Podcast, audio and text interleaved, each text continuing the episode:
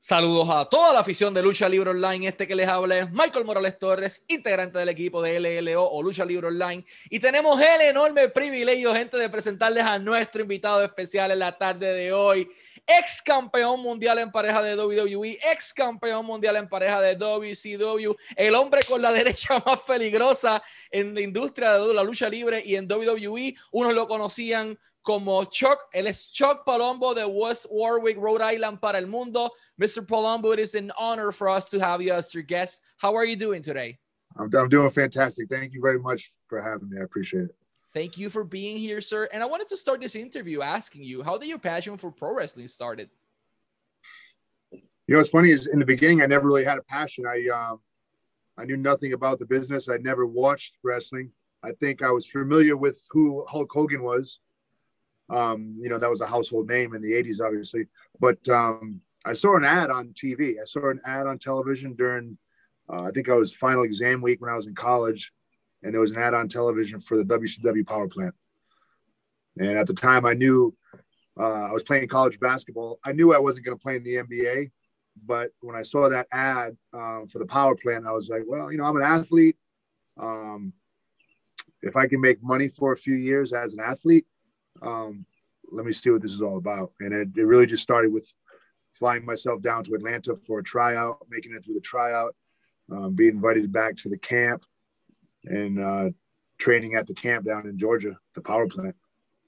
Perfect. If you allow me, I'll translate. ¿Cómo comenzó la pasión de Shock Palombo por la industria de la lucha libre? En un inicio no había una pasión. Sí conocía figuras como Hulk Hogan, pero todo comenzó cuando él vio un anuncio en la televisión del WCW Power Plan, el antiguo centro de entrenamiento en Atlanta, Georgia. Entonces él toma la decisión. Él estaba jugando baloncesto colegial en aquel momento dado en la NCAA. Él dice, ah, tal vez no llegue a la NBA y directamente voy a darle la oportunidad a esto. Entonces viaja a Atlanta, Georgia, allí hace su tryout y le brinda la oportunidad de, de ingresar al mundo de la lucha libre. So, how did you got eventually signed by WCW? Who contacted you? Even though you were in the power plant, it doesn't mean necessarily you would ended up uh, going to the roster. So, how did that opportunity happen? Um, you're, you're absolutely correct. There's no guarantee with that honestly, I was very naive. Um, when I saw that ad on television, it said, uh, "You want to be a wrestler? Here's the phone number. Um, if you make it through the tryout, there's a chance in six months you could get a six-figure contract." Ooh. So I heard that, and I went for it. Right, um, but it was seven or eight months before I actually got a training contract with WCW. Um, so that was a big deal at the time. wasn't a lot of money, but more than I had ever made. Um, and then they sent me over to New Japan to get a little more experience. And I was actually over in New Japan, and I was over there for maybe a couple weeks. And they had, uh, you know, reached out and said, "Hey, um, we'd like to give you a contract. Why don't you stay over here?" And I said, "Well, I'm kind of obligated to WCW. I'm on a training contract right now, and I think it may have. I don't remember who called me when I was in Japan. It might have been. It might have uh, might have been Terry Taylor. I don't remember, but um, they said, "Hey, you're going to be coming back and working uh, with Lex Luger in an angle. Eventually, going to a pay per view." So that was it. Signed a deal, and uh, I was off and running. Perfect. If you allow me, I'll translate that. ¿Cómo llega Chuck Palombo a la WCW? Menciono que en un inicio, eh, siendo parte de ese Power Plan, no necesariamente tiene un espacio garantizado. Chuck dice que fue un poco inocente porque él vio el anuncio que decía, eh, ¿quieres ser luchador? Ven acá, en seis meses vas a tener un contrato de seis figuras, o sea, de 100 mil dólares o más. Y entonces él llega allí con esa inocencia de que eso va a pasar directamente. Eh, ingresa al Power Plan y estando allí como a los siete u ocho meses llega la oportunidad entonces de, firmar un contrato de entrenamiento con WCW. Y ellos le dicen, ok, queremos que adquieras más experiencia. Y lo envían a New Japan Pro Wrestling a Japón, al otro lado del mundo. Allí entonces hace un, un, tour de varias semanas. Y estando allí, Terry Taylor posiblemente es quien le da la llamada y le dice, ok, queremos trabajar contigo, queremos que vuelvas acá a Estados Unidos y comiences a trabajar un programa o un ángulo o una historia con Lex Luger, que eventualmente iba, iba a llegar al pay-per-view. How did the perfect event happen since we're already on that topic and how was working uh, with someone like Shawn Stasiak? You know, I think that was Vince Russo's creation. Um, I had, I think I had finished that angle with Lex Luger. Um, and I think Shawn had come over from the WWF and they decided to pair us up. I don't know if there's any reasoning behind it. Um, I think it was more or less just to, to get us out there, uh, get us out there working together, get us out there and get us some exposure, get us on TV, get our characters developed. Um, you know how it is in the business. Um, sometimes there's never really any rhyme or reason on why things happen, right? It could be a last instinct thought that night of television, you know, a few hours before you go live. You, you just never know. So I'm not sure, but I think it was just a matter of getting us out there. I'll translate that. ¿Cómo ocurre este equipo que todos recordamos de The Perfect uh, Event entre Sean Stacey y Chuck Palombo? Dice que fue una creación de Vince Russo, pero no recuerda específicamente cómo ocurrió. Sabe que Sean Stacey que estaba llegando de WWF en aquel momento de WCW y entonces surge la oportunidad, él dice, y lo que es algo muy cierto, pudo haber ocurrido a último segundo o a último minuto, hora antes del evento, pudo haber ocurrido con un tiempo de planificación. Realmente no tenemos una garantía de, de cómo fue que, que ocurrió, pero eventualmente terminó ocurriendo. Uh, you were part of a pretty particular era that was the Monday Night Wars. Uh, how was the backstage ambience on WCW back then? And as a performer, do you feel extra pressured by the circumstances surrounding you? I tell you, it was a great time to be in the business. Um, I'm sure a lot of the guys will agree. Probably, maybe the best time to be in the business. Um, very interesting dynamic going on between WWF and WCW. Uh, personal pressure, I don't think, you know, obviously, you know, the thing is, I learned on TV. I really did. I was very green when they put me out there. I didn't have a lot of experience. Um, psychology wise, I did not have a lot of experience. Uh, storytelling wise in the ring, I did not have a lot of experience. So for me, I was just trying to learn learn and survive and stay afloat. Um, we were very fortunate at the time that they were looking for some new faces, wanted to change it up. And um, I go back and think about the Natural Born Thrillers group and those guys. And we just, you know, they put us out there and we learned out there and we got, you know, we got an opportunity. Um, I never really felt the pressure of competition between the other brand. Um, I'll be honest with you, I really never watched the other brand or paid attention to it, so I didn't know. I was having so much fun just being a young man on the road with a lot of older veterans and learning the business. I mean, I had so much fun just traveling and making a few dollars and um, being part of something um, that was huge. So I was having fun. I'll translate that. Eh, le, le, pregunto sobre la, los Monday Night Wars y cómo se sentía para él estar en esa posición y si se sentía eh, con presión o no. Chuck nos responde que él no veía el producto de la otra empresa de WWF, él simplemente estaba, era un muchacho joven, ganando buen dinero, disfrutando lo que hacía, era feliz haciendo lo que hacía. Y él dice que esa época era posiblemente la mejor época para estar en la industria de la lucha libre por diferentes motivos. Eh, pero que en aquel momento cuando lo ponen en televisión, él realmente aprendió en la programación televisiva, en el transcurso, porque estaba muy verde, he was green en ese punto, eh, pero con el tiempo fue mejorando la situación y aprendió de, de los mismos veteranos que, que lo rodeaban.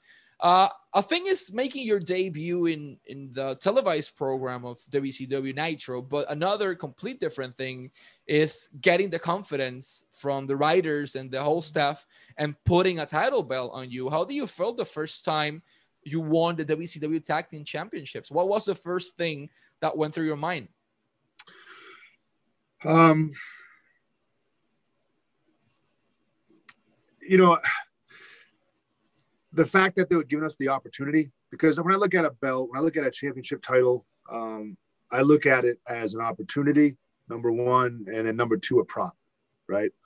Um, a prop um, to enhance to enhance the talent. Um, so yeah, I felt it was nice to know that the writers, you know, uh, felt strongly about us at the time, um, and you know, it was more exposure.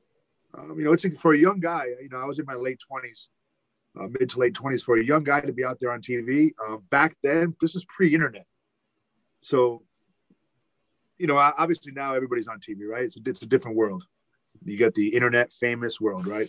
Back then, to be on TV was a big, big deal, especially, you know, I come from humble beginnings, small town, um, you know, so it was, uh, I was just excited to be out there. I'll translate that. ¿Qué se sintió para Chuck ganar su primer título en pareja? Eh, él dice obviamente que los escritores y que los directivos confiaran en él eh, para eso, simplemente se sintió increíble, eh, que fue un momento para reforzar y darle un boost a, a, su propia carrera y a su propia exposición, pero que tal vez en estos momentos por el internet no se sienta tan grande, pero en aquel momento estar en la programación televisiva, estar en televisión, era algo enorme. Él venía de un pueblo pequeño y entonces tener la oportunidad de, de exponerse y de estar en esa posición simplemente era algo sumamente positivo para su vida. Uh, you were part of the last episode of WCW now Nitro, uh, retaining actually the WCW Tag Team Championships yeah. against uh, Mike Awesome and Lance Storm. What do you recall of that day? Um, there was an eerie feeling throughout the locker room. Uh, I remember um, Shane McMahon coming into the locker room and pretty much telling us, "Hey, we're taking over. Uh, it'll it'll start tonight." Um, I want to say in the gorilla position, um, we had a couple faces from WWF. Uh, I can't remember his name at the time. Uh, one of the Briscoes. Uh, one of the Briscoes was in the gorilla position. Um, it was weird because people weren't telling you much. Um, people didn't know much um, as far as the talent went. Um, so it was just it was it was weird. It was fun though it was fun. We had a lot of fun. I think we wrestled Lance Storm and uh, Mike Awesome, two uh, two fantastic guys. I learned a lot from Lance Storm. Great, great man. Um, yeah, just an eerie feeling, and because we didn't know what was coming, we didn't know if that was our last day or our first day with a new company. We really didn't know. I'll translate that. ¿Cómo se sintió para Chuck estar en ese último episodio de WCW Nitro? Él recuerda eh, que fue una sensación como de incertidumbre. Eh, llega Shane McMahon al camerino y básicamente le dice a todo el mundo, eh, mi gente, Ahora estamos tomando control de su empresa. Eh, y entonces tenías uno de los Briscoes, si no me equivoco, era Jerry Briscoe, que por lo general era el que estaba en Gorilla Position, que estaba allí. Y esa sensación de incertidumbre, de preocupación de no sabemos si es el primer día en una nueva empresa o es el último día de nuestras carreras, que, que esa es una, una, realidad que muchos enfrentaron. Eh, pero sí se enfrentó a Lance Storm y a Mike Awesome esa noche. Fue una sensación buena, habló muy positivamente de Lance. Y lo que nos lleva, de hecho, a nuestra próxima pregunta, which leads us actually to our next question. How do you manage that transition to WWS, to WWF? What was your impression the first time you arrived to an official WWF locker room? Uh, yeah, so that was interesting because in the beginning uh, they didn't use us for a bit. Uh, I remember uh, I would keep in touch with uh, JR Um, on a weekly basis, I think, just to tell him what I was doing. And I would, because a lot of times myself and uh, little Rey Mysterio, we'd go down to Tijuana and wrestle down there on the weekends and stuff like that, or other places in Mexico to keep busy. So I would keep in touch with JR. But then I do remember the first time going to WWF TV. Um, uh, what stands out in my mind, I guess, would be the day that uh, we walked in and we walked into the catering where the WWF guys were already uh, seated, you know, eating and stuff. And it was kind of, they were very standoffish, you know, not all of them. A couple of the guys uh, were friendly, but uh, I remember uh, Hunter, uh, Paul, he was, uh, he was friendly. Um, but I remember a lot of the guys were kind of standoffish. And um, yeah, there was a, you know, I guess you could call it a bit of drama in the beginning because you know here's the WCW guys, the competition coming in and uh, to WWF's home, and uh, it's funny because um, if the guys were all uh, smart about it, um, they would have uh, befriended us. They would have befriended us a lot quicker, and probably would have changed the business. Um, you wouldn't have seen such a downfall in the business. I think if uh, the talent had stuck together right off the bat. But um, they fell right into the uh, the trap, and the next thing you know, um, it's us against them. You know, so it was it's unfortunate, but it's uh, you know it's typical, right? I'll translate that. Eh, ¿Cómo fue esos primeros días en WWF? Bueno, al principio no los estaban usando, él tenía que comunicarse por teléfono con JR todas las semanas. Él estaba trabajando en México, que ya mismo vamos a eso en Tijuana, junto con Rey Misterio, y lo llaman y le dicen, ok, te toca venir. Entonces, el primer día que llega allí le toqué la catering y habían personas que estaban obviamente con esa actitud, crecidos, orgullosos, tratándolos un poquito eh, hostil, tratándolos mal. Eh, por el hecho de que eran los invasores, venían de otra empresa, como que nosotros ganamos, pero hubo personas amables que sí le dieron la mano eh, y, se hicieron amigos de ellos rápido, como Triple H mismo, Paul los trató muy bien, fue muy amigable. Este, pero él dice que es algo muy cierto, este, cuando llegaron allí, si ellos tal vez hubiesen eh, generado una amistad más rápido con los muchachos de WWF que estaban con esa actitud, eh, hubiesen cambiado el negocio y hubiesen evitado una decaída en el negocio tan grande como ocurrió. You mentioned something that was actually going to be a little bit further in this conversation, but I wanted to talk it now. Uh, Mexico, uh, that's a pretty particular territory you've been. Uh, how was your experience wrestling in Tijuana in front of the Mexican audience? It was fantastic.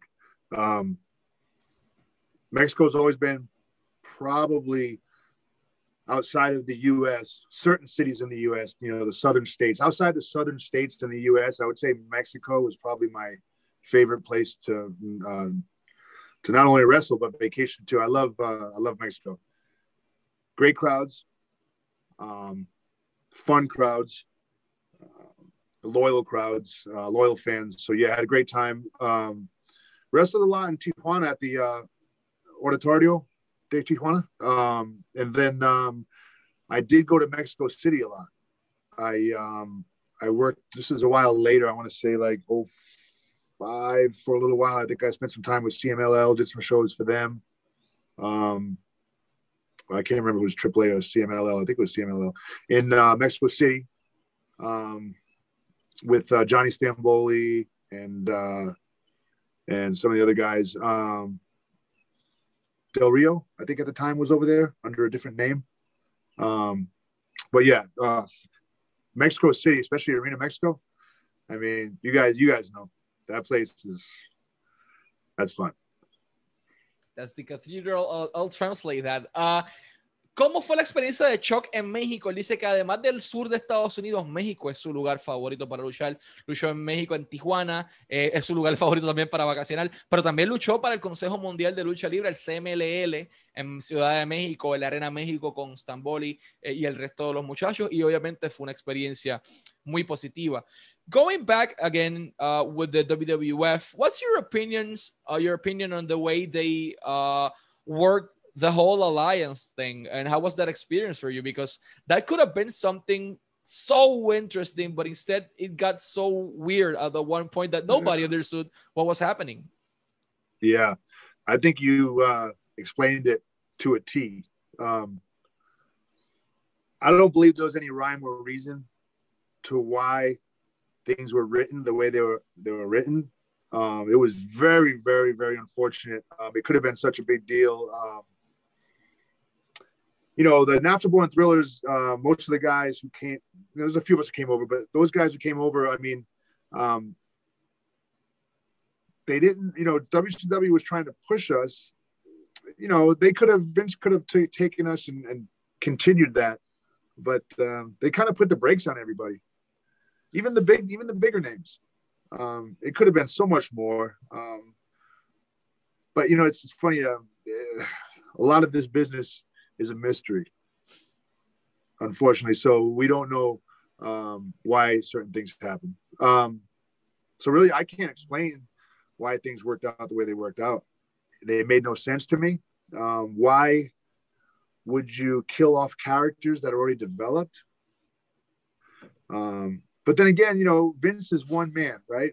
He's got a lot of guys working underneath him, but there's a lot of different minds there and a lot of different personalities, uh, a lot of different opinions. Um, so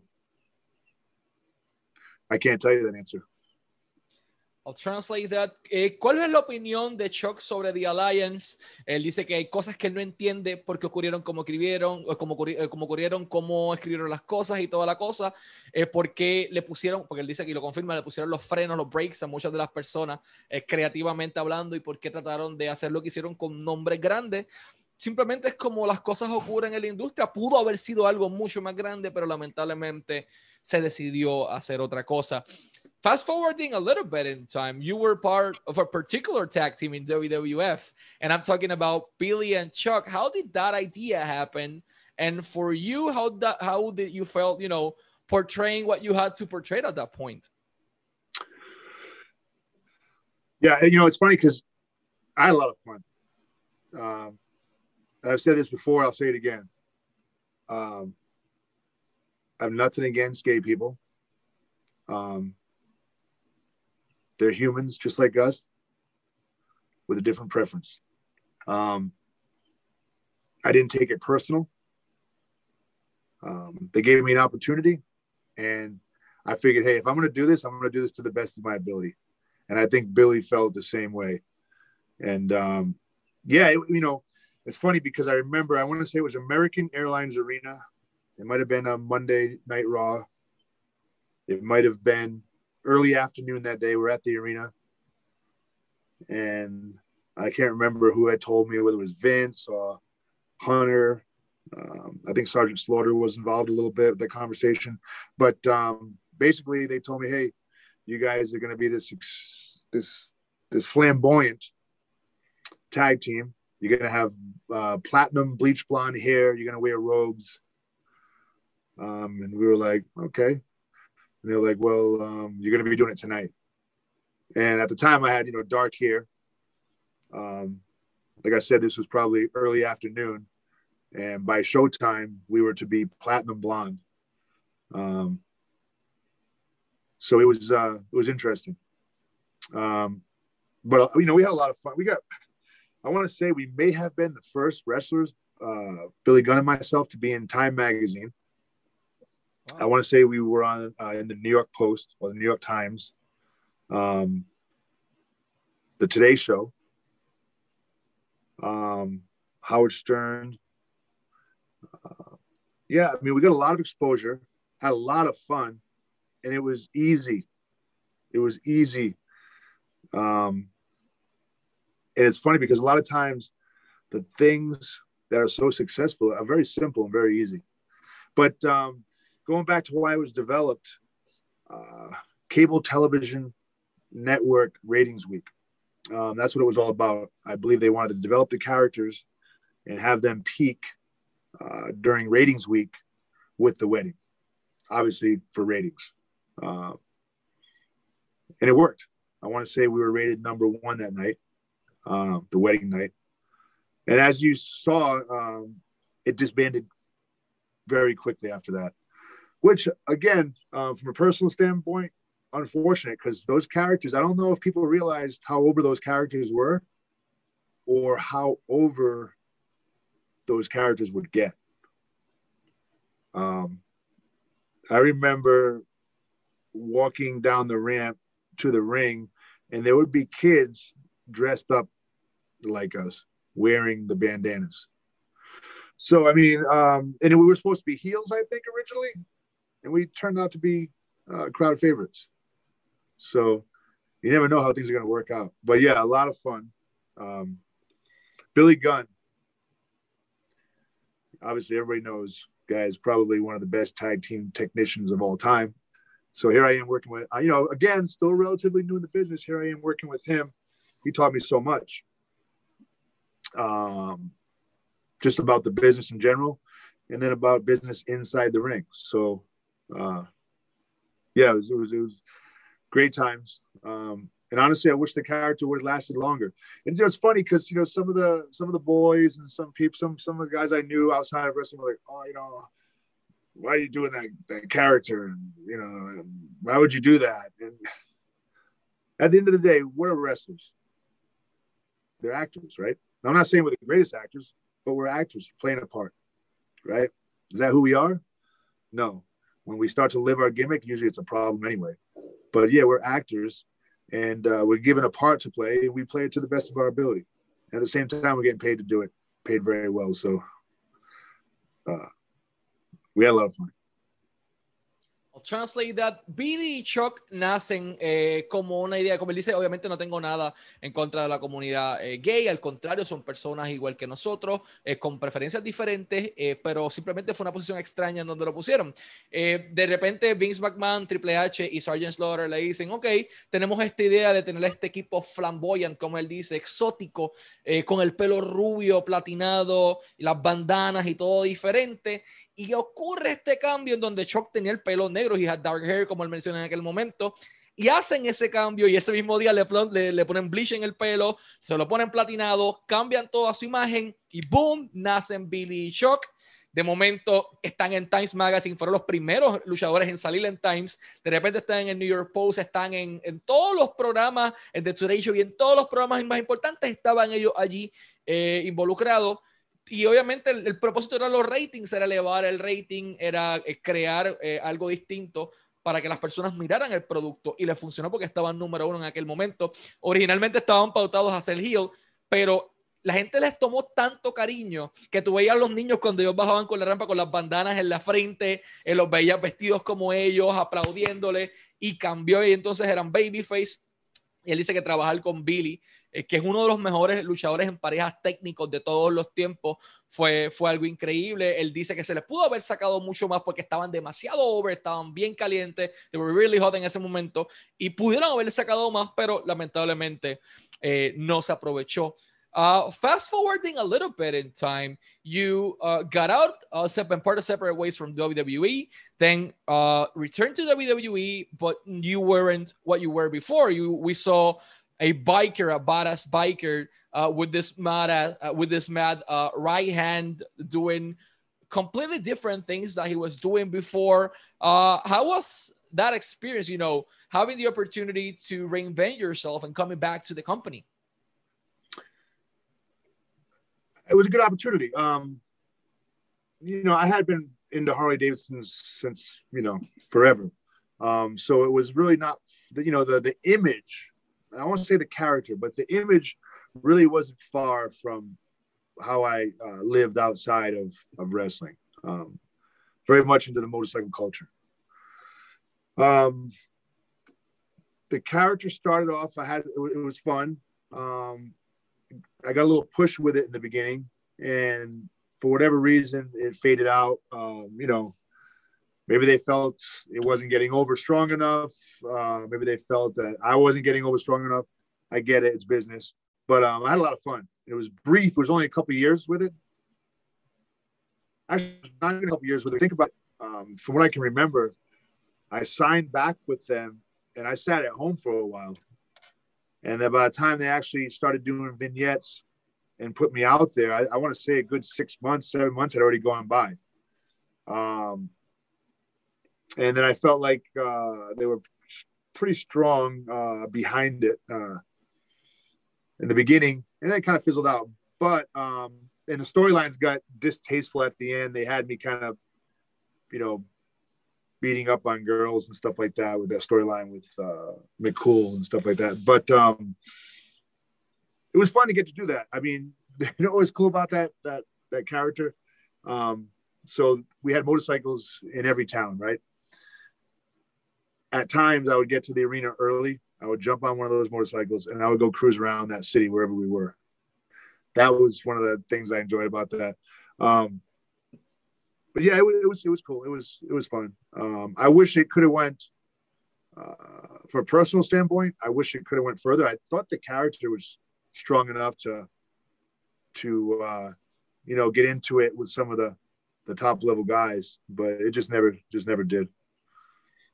I'll translate that. Tuvo la oportunidad Chuck de partir de la empresa y volver con un personaje completamente distinto en esta motocicleta, en esta eh, motora, eh, con un guante, con el pelo negro distinto y en un principio recibió un push increíble. Entonces, posteriormente comienzan a hacer otras cosas con él. Él piensa que se pudo haber hecho más, mucho más con el personaje de lo que se hizo y, de enfrentarse a nombres más grandes de los que se enfrentó tenía el push, tenía el respaldo del público, pero simplemente tomaron otra decisión. De las cosas que más le gustaba del personaje es que siempre tenían una motocicleta en cada uno de los pueblos que iban y él se trepaba en la motocicleta y guiaba y conducía por todo el pueblo a explorar un poco, que era de las cosas que más le gustaba. Pero al igual que eso, aprendió mucho, tuvo la oportunidad de, de ser eh, otra persona completamente distinta a las que ya había sido. Al final la historia terminó un poquito eh, confusa y no era lo que querían, pero eh, pues fue, fue lo que fue, vamos a decirlo de esta manera. I also want to say something else in Spanish. Pueden seguir a Chuck Palombo en Instagram, como at Chuck Palombo, a Chuck Palombo en Instagram, y su canal de YouTube para todo el mundo que quiera aprender eh, de cómo reparar motoras, de autos y de todo un poco de esta dinámica de su vida real. Pueden ir a Chuck of All Trades, Chuck of All Trades en YouTube para toda la información. And that's actually my next topic. Uh, how do you manage, you know, you retired, I believe it was uh, 2014, if I'm not mistaken.